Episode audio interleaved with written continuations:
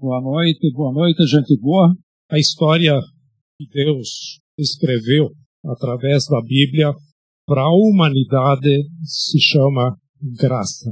Desde o começo, a história é sobre graça, hoje é sobre graça e sempre será sobre a graça de Deus. E é bem interessante a oração que o Ariel fez, que a graça transforma as miseráveis. Se você prestar atenção na oração dele, transforma miseráveis em pessoas cristãs, pessoas que conhecem Jesus, onde que podem mudar suas vidas.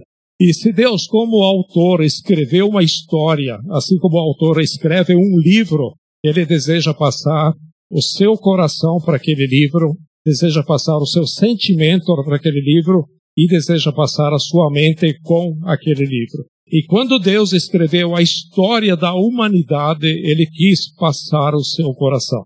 Não adianta nós querer andar para um lado ou para o outro, porque a Bíblia inteira fala a respeito da graça de Deus. Quando o homem peca, ele se torna fugitivo, ele foge. E quando ele começa a fugir, ele se encontra com Deus indo atrás dele.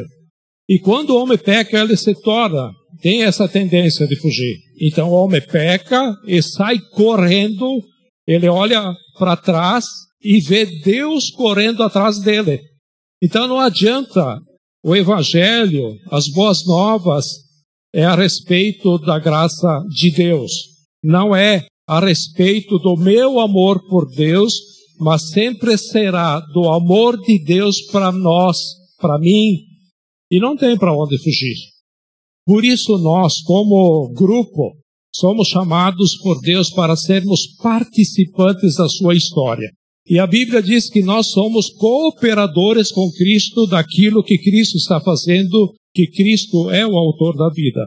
E quando Cristo escolheu fazer uma obra chamada a graça, significa que se nós, como grupo, for merecedor daquilo que fazemos por Cristo, nós matamos, ou nós mataremos a obra do autor.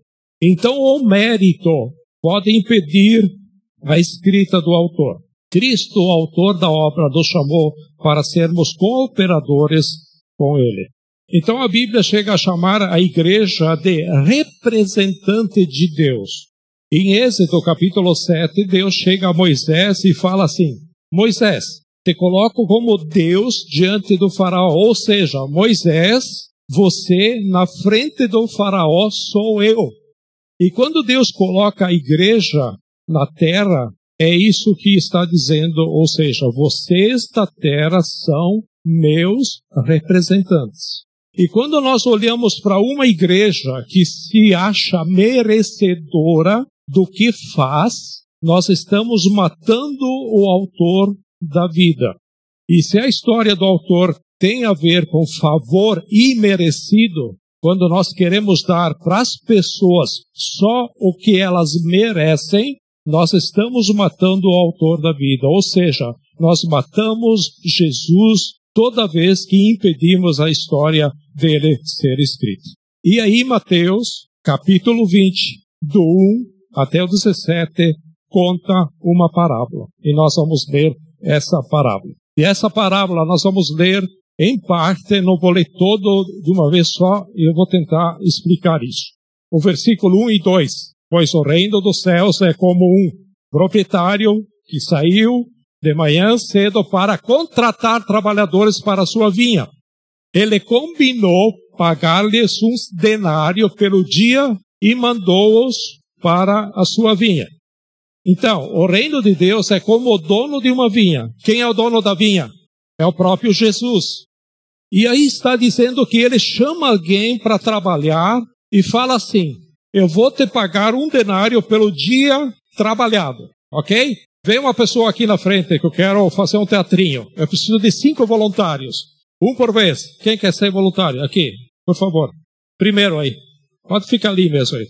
Então eu chamei ele, certo? Segundo que o versículo diz, eu combinei pagar um denário pelo seu dia trabalhado. Beleza? Combinado? Final do seu dia vai, vai receber um denário. O dia do judeu, ele começa às seis da manhã e termina às seis da noite. Tá? É um pouquinho maior do que o nosso. E quando terminar o dia, ele vai receber um denário. Combinado? Versículo 13 e 4. Por volta das nove horas da manhã, ele saiu e viu outros que estavam desocupados na praça. Ele disse, vão também trabalhar na vinha e eu pagarei a vocês o que for justo. Então, para esses aqui, foi combinado de pagar o valor justo, não foi combinado um denário, mas o valor justo. E esse que vem aí, que é o Ivo, tá? Vem cá, Ivo. Ok? Então, o Ayrton vai começar a trabalhar às seis da manhã, e esse aqui vai começar a trabalhar às nove. Na hora do cafezinho do Ayrton, o Ivo chega para trabalhar, às nove horas. Então, para esse segundo, falei que vou, não vou dar um denário. Não foi combinado um denário com o Ivo, tá? Falei que vou pagar o que for justo, ok? Versículo 5. E eles foram, saindo outra vez por volta do meio-dia e das três horas da tarde, fez a mesma coisa. Então aqui ele saiu duas vezes. Ele saiu ao meio-dia e às três horas. Vem dois voluntários aqui. Mais dois aqui. Homem, mulher. Tá? Não precisa falar nada. É só para estar tá aqui. Ok? Esse aqui é o terceiro. Esse aqui é o terceiro. Ok? Esse terceiro começou a trabalhar ao meio-dia. Vem cá para lá de cá. Esse aqui é o quarto. Esse aqui começou a trabalhar às três da tarde. Ok? Às nove, às seis, às nove, meio-dia, às três da tarde. Ok? Então o primeiro disse: Vou te pagar um denário. O segundo, vou te pagar o que for justo.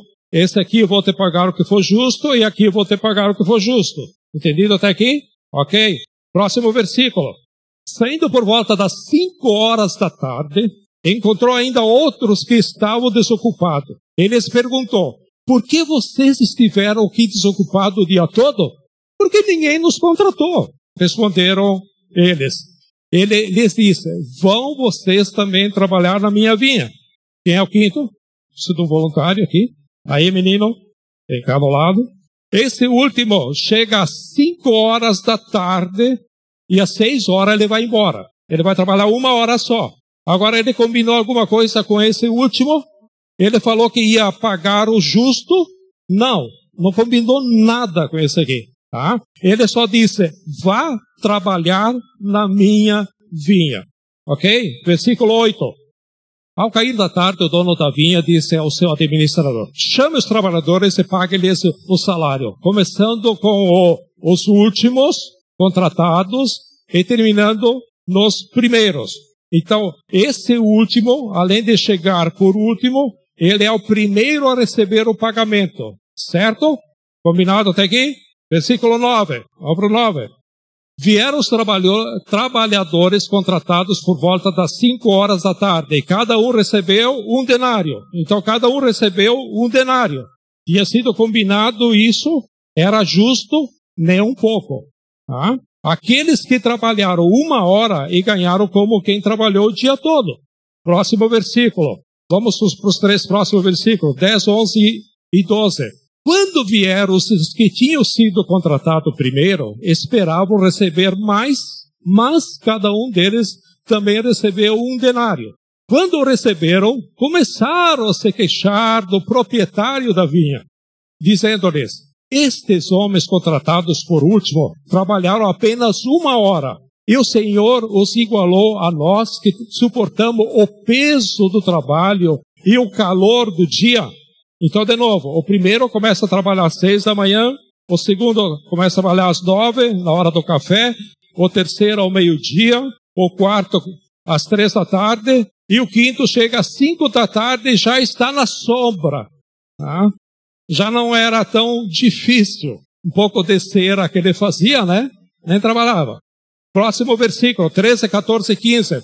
Mas ele respondeu a um deles, amigo, não estou sendo injusto com você. Você não concordou em trabalhar por um denário?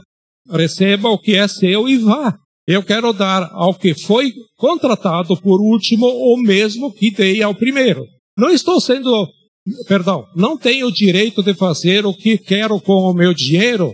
Ou você está com inveja porque sou generoso? Tem uma outra tradução, uma outra versão que diz: ou você está com inveja porque eu sou sempre bom. Ok? Vamos para o último versículo 16. Assim os últimos serão primeiros e os primeiros serão os últimos. Quem é o dono da vinha? Jesus. Quem são os trabalhadores? Os trabalhadores somos todos nós representados por essa turminha bonita aqui. Conseguiram entender a parábola até aqui? Ok? Então agora, o primeiro, presta atenção nisso, o primeiro, o Ayrton, tá? Experimentou um Deus da lei. Faça isso e terás isso.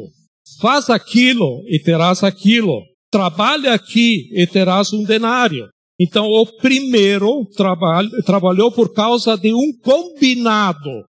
Já viu aquelas pessoas que jejuam com Deus? Deus, eu vou jejuar por causa do combinado com você. Ou seja, eu jejuo e você faz isso para mim. Ou aquelas pessoas que fazem assim, é, a semana que vem é, eu tenho um, uma decisão para tomar, eu tenho uma prova para fazer, eu preciso orar mais, porque se eu não orar mais, quando chegar a hora da prova, ou chegar a hora da de decisão, eu tenho certeza que não vou me dar bem. São pessoas que estão vivendo até hoje, barganhando, negociando com Deus, e querendo trocar algo com Deus e querendo dizer para Deus: Deus, eu combinei com você, agora eu preciso do meu denário porque, porque fiz todo o meu trabalho. Afinal, eu sou voluntário aqui no grupo, mas você, Senhor, tem que ser voluntário pra, na minha vida também. Deus, eu chego aqui no grupo às quatro da tarde. Aqui no grupo você precisa chegar mais cedo na minha vida também. Parece que você chega tarde, Senhor. Parece que o Senhor não responde. Parece que o Senhor demora para responder. São pessoas que combinam com Deus, negocia com Deus e conhece o Deus justo, que é um Deus que combinou. Então, o primeiro é assim. O segundo, o Ivo, a mesma coisa. Vou te pagar o que for justo, ótimo. O terceiro, Didi, vou te pagar o que for justo. Foi combinado, eh, foi dito isso, ótimo. E o quarto, vou te pagar o que for justo, ótimo. Agora presta atenção no último contratado. Esse aqui. Tá? Quando ele chama para o trabalho, ele não fala quanto ele vai dar. Ele não fala que vai dar o justo e não fala que vai dar um denário. Por quê? porque ele estava desocupado o dia inteiro, são as pessoas que não estão procurando trabalho e estão ali. Deus olha para ele e falou: Você vai trabalhar menos que todo mundo e vai ganhar igual a todo mundo. E desses todos aqui, só teve um deles que experimentou a bondade de Deus. E todos os demais experimentaram um Deus que é justo. E esse último não precisou de promessa, ele acreditou na bondade, por, por isso entrou sem saber quanto ganharia. Pergunta para você: você prefere combinar com Deus ou você tem coragem de entrar sem saber quanto ganha, porque nesse lugar eu vou experimentar o quanto Deus é bom? Ok, agradeço o teatrinho de vocês. Muito obrigado, dispensados. Tá? Quando eu tiver a vinha, eu vou contratar vocês, prometo. Tá? Principalmente o primeiro, porque o primeiro está disposto a trabalhar das seis da manhã às seis da noite. O último vou pensar. Como bom, bom gringo, né? Ok, desculpa a brincadeira. Gente, essa última pessoa que foi chamada, o trabalhador das cinco horas da tarde, representa a graça de Deus. A graça de Deus que é um favor imerecido, um favor que nós não merecemos, para uma geração que não pergunta quanto ganha para fazer, ou seja, o quanto vou ter de Deus se eu fizer isso por Ele. Eu não quero saber de Deus o quanto eu vou ter, porque eu já sei que eu tenho todo Ele. Para que eu quero saber o meu salário se o dono da vinha ele é meu pai. Essa é a graça. que às vezes nós não entendemos ou temos dificuldade de aceitar. Gente, quando eu aceitei a Cristo, ah, foi demorado para mim entender a graça. Foi demorado porque eu vivia naquela angústia de fazer as coisas certas, porque se não fazia certa, Deus não ia me compensar, ah, eu estava em falta com Deus, ah, e assim por diante. Quando eu entendi a graça, foi uma alegria imensa. Eu disse, não é possível que Deus é tão bom assim comigo. E é tão fácil assim. Então, às vezes, nós temos muita dificuldade de entender a graça. Repare, quando nós entramos no lugar de merecimento, nós impedimos essa história da graça de ser escrita. Porque nós, como representantes de Deus, estamos querendo contratar às seis da manhã, liberar às seis da tarde e pagar um denário. Deus está convidando a igreja dele a ser como ele, a ser representante dele. E se você quer ser representante dele, se prepara a dar para as pessoas o que elas não merecem e não dar para elas o que elas merecem. Eu e você temos estampado na nossa cabeça: somos a igreja. Sou a igreja da graça. Conheço a graça de Deus. E você carrega uma faixa na cabeça, né? Carrega o nome, mas não carrega a mensagem. É, não carrega a seriedade do que significa ser representante da igreja de Jesus na terra. Deixa eu te perguntar uma coisa. Se Jesus tivesse a oportunidade de trocar de lugar com um Bento Gonçalvense, com quem seria? Com quem seria? Agora, é muito mais ser merecedor, porque entrou às seis da manhã, é esse o nosso modo de pensar, e saiu às seis da tarde, recebeu o denário, fez por merecer e ó, tudo legal, tudo kits. Desse jeito, você nunca representar você nunca representará o dono da vinha. Porque o dono da vinha chama o que chegou às cinco da tarde e paga ele primeiro. Por isso Jesus disse, o reino, no reino, as prostitutas, os corruptos, os pecadores, como Ariel fez na oração, os miseráveis entraram primeiro que vocês, porque vocês se acham dignos de entrar. Mas eles não se acham dignos de entrar no reino de Deus e entram primeiro. Ah, mas tem tanta gente que morreu por Jesus, sofreu por Jesus, deu a vida por Jesus. Só que o meu pecado matou Jesus. O meu pecado fez Jesus morrer. O mesmo pecado que eu cometi, a mesma graça que eu necessito, é a mesma graça que qualquer pessoa aí fora necessita é exatamente a mesma. Mas acontece que uma igreja que foi chamada para representar o autor da vida, que escreveu a história da graça, ela quer ser merecedora.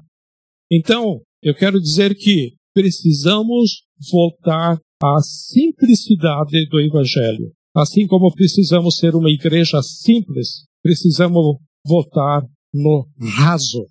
Como? Amando as pessoas, chorando por elas, mudando a vida delas. De que forma mudando a vida delas? Mostrando para elas que Deus não leva em conta o pecado do passado delas. Isso está em Atos, capítulo 17 e 30. Porque a Bíblia diz que em Cristo Jesus não há mais condenação. Romanos capítulo 8, versículo 1. Em Cristo Jesus há justificação completa, onde na nova aliança em Cristo Jesus ele não se lembra mais dos seus pecados, tem dois trechos que fala isso básico, que é Isaías no Velho Testamento 43, 25, e no Novo Testamento, na Nova Aliança, Hebreus capítulo 8, versículo 12.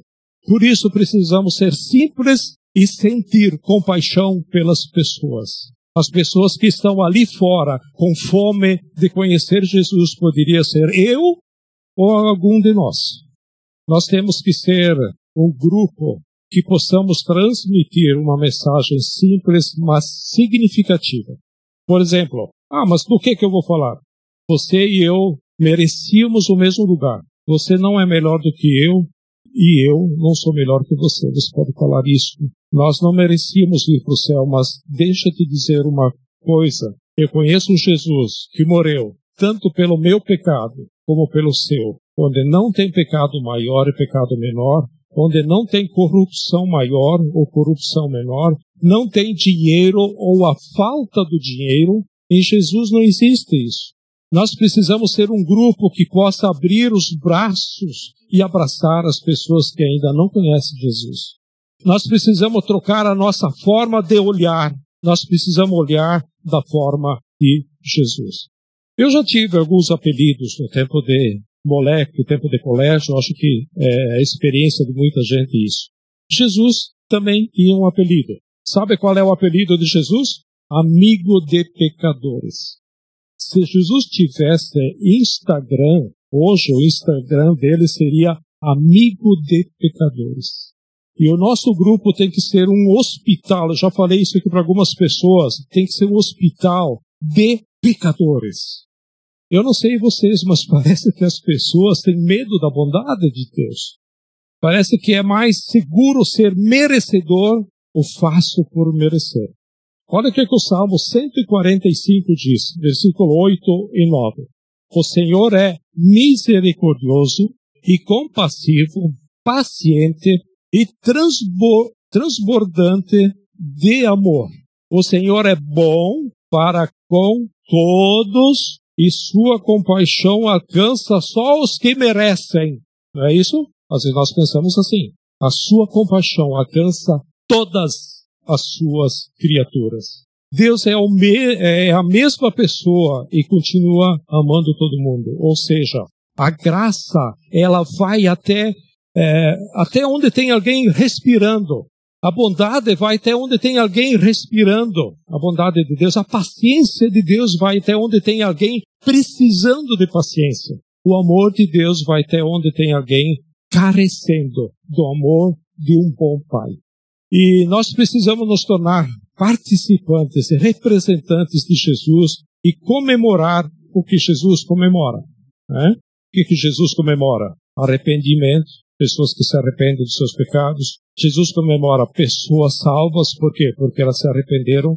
Jesus comemora pessoas perdoadas do pecado, porque reconhece que elas necessitam uh, ser, confessar seus pecados, necessitam de Jesus. Jesus comemora pessoas livres. Jesus comemora esse tipo de coisas. E nesse mesmo capítulo, olha o versículo 13.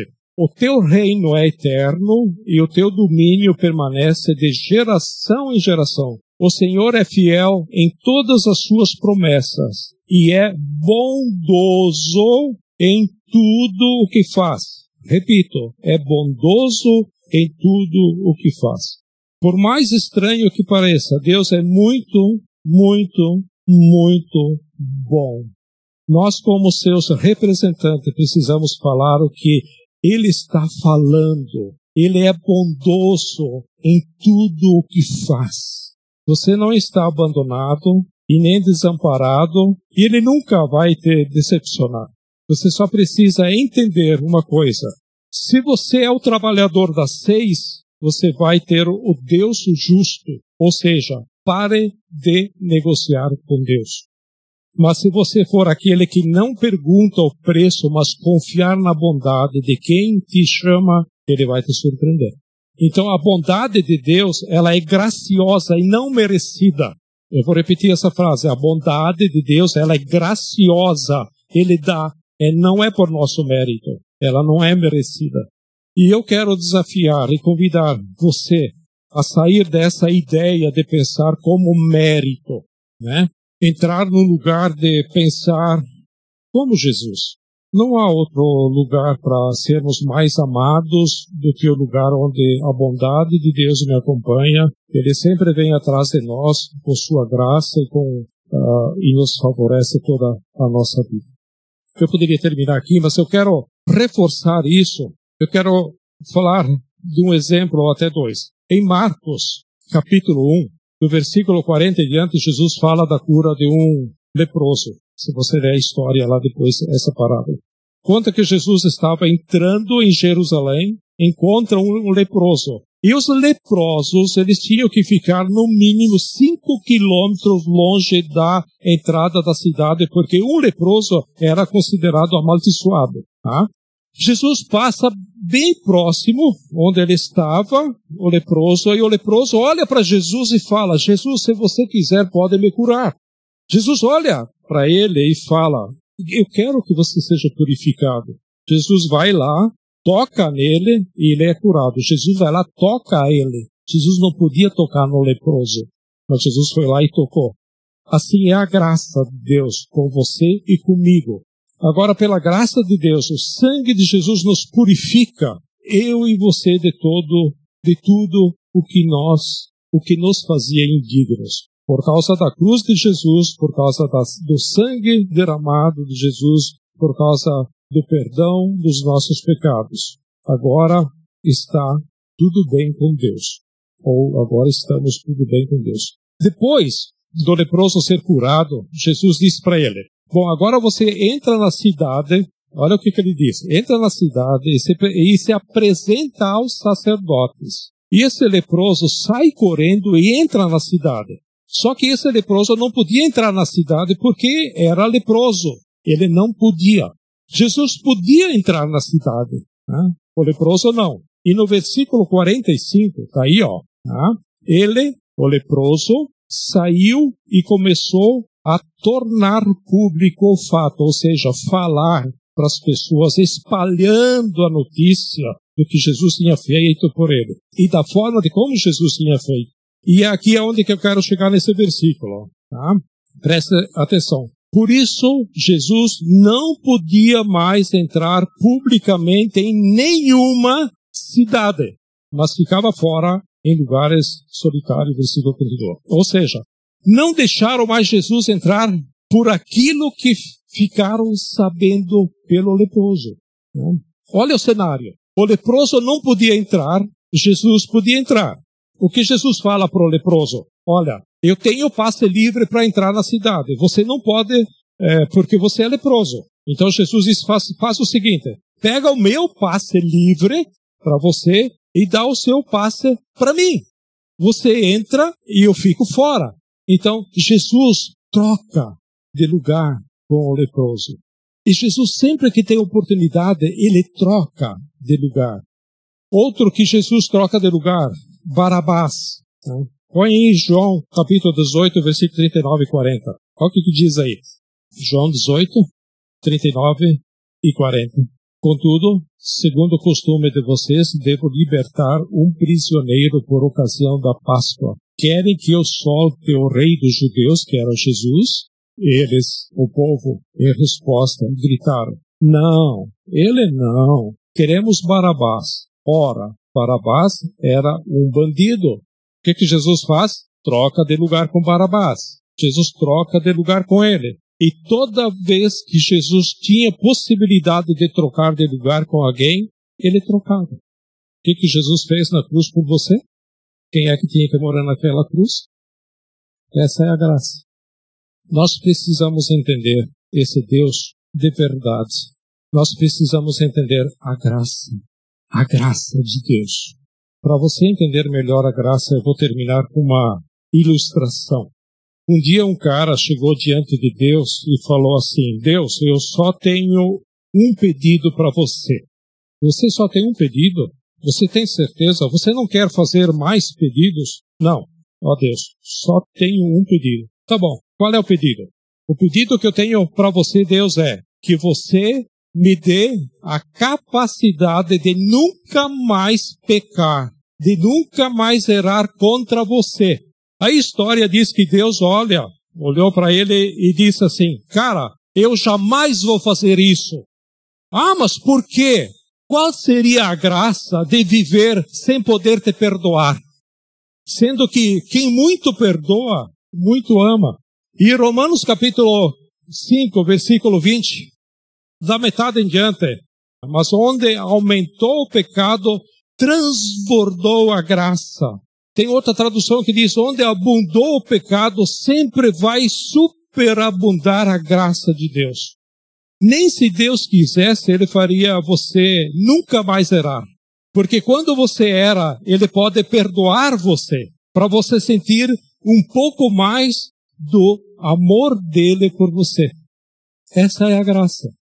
Deus, ele se relaciona, ele é relacional. Lembra lá no quando a gente dá o abismo ligado, que nós somos semelhante a Deus, tem cinco pontos lá, e um deles é re, que Deus é relacional. É isso aqui. Deus ele quer se relacionar com nós. E a Bíblia diz que Deus nos conhece na nossa escolha. E é por isso que ele nunca tirou a nossa escolha. Nossa escolha faz Deus nos conhecer. E quando escolhemos errado, também conhecemos Deus porque ele sempre está lá. É sobre esse Deus que nós falamos, é sobre esse Deus que nós apresentamos às pessoas. Por isso é que nós precisamos mudar a nossa postura de igreja, de grupo. Como? Quando as pessoas se aproximarem de nós, elas não ouvirão o que elas merecem. Elas ouvirão o que elas não merecem. Elas não terão o que merecem, elas terão o que não merecem. Ou seja, elas terão muito mais. Elas merecem 500, eles ganham mil. Mas por quê? Porque Deus é assim. Essa é a graça de Deus. E se Deus é assim, eu que sou o seu representante, eu vou ser assim também. Ok? Vamos orar? Querido Deus, nós queremos te dar graças e te louvar porque tu nos amas incondicionalmente. O Senhor nos aceita como nós somos. Senhor, quantas pessoas dizem, antes de te aceitar, querem, aceitar, querem, querem resolver problemas da vida. Mas, Senhor, tenha misericórdia dessas pessoas para que elas conheçam a Ti e te aceitem a Ti, te buscam a Ti como Senhor e Salvador e depois o Senhor vai trabalhar com elas. E que isso se torne uma realidade na nossa vida para nós e que possamos passar isso para as pessoas aonde nós estamos plantados, que possamos florescer e levar a mensagem do Evangelho para nossos familiares, nossos vizinhos, nossos colegas de trabalho, nossos colegas de aula, aonde o Senhor nos colocar, que possamos florescer para que o teu reino seja conhecido. Que possamos passar essa bondade tua, essa graça maravilhosa que o Senhor tem nos alcançado e que assim possa ser alcançado a essa cidade. Tantas pessoas, ó Deus, que essa cidade precisa te conhecer. Senhor, essa cidade tem 120 e alguma coisa mil habitantes e há menos de 10 mil habitantes que conhecem a Ti. Senhor, há mais de 100 mil pessoas que não te conhecem nessa cidade. Senhor, te pedimos misericórdia. Te pedimos que nos use. Nós queremos ser Teus instrumentos em Tuas mãos nessa cidade, Pai. E também para além dessa cidade, onde tivermos oportunidade. Senhor, te pedimos isso. E te agradecemos por aquilo que o Senhor vai fazer. Te peço que abençoe cada um que está aqui e abençoe aquelas pessoas que também não puderam estar aqui hoje por uma razão ou por outra. Te peço isso e te agradeço. Em nome de Jesus. Amém?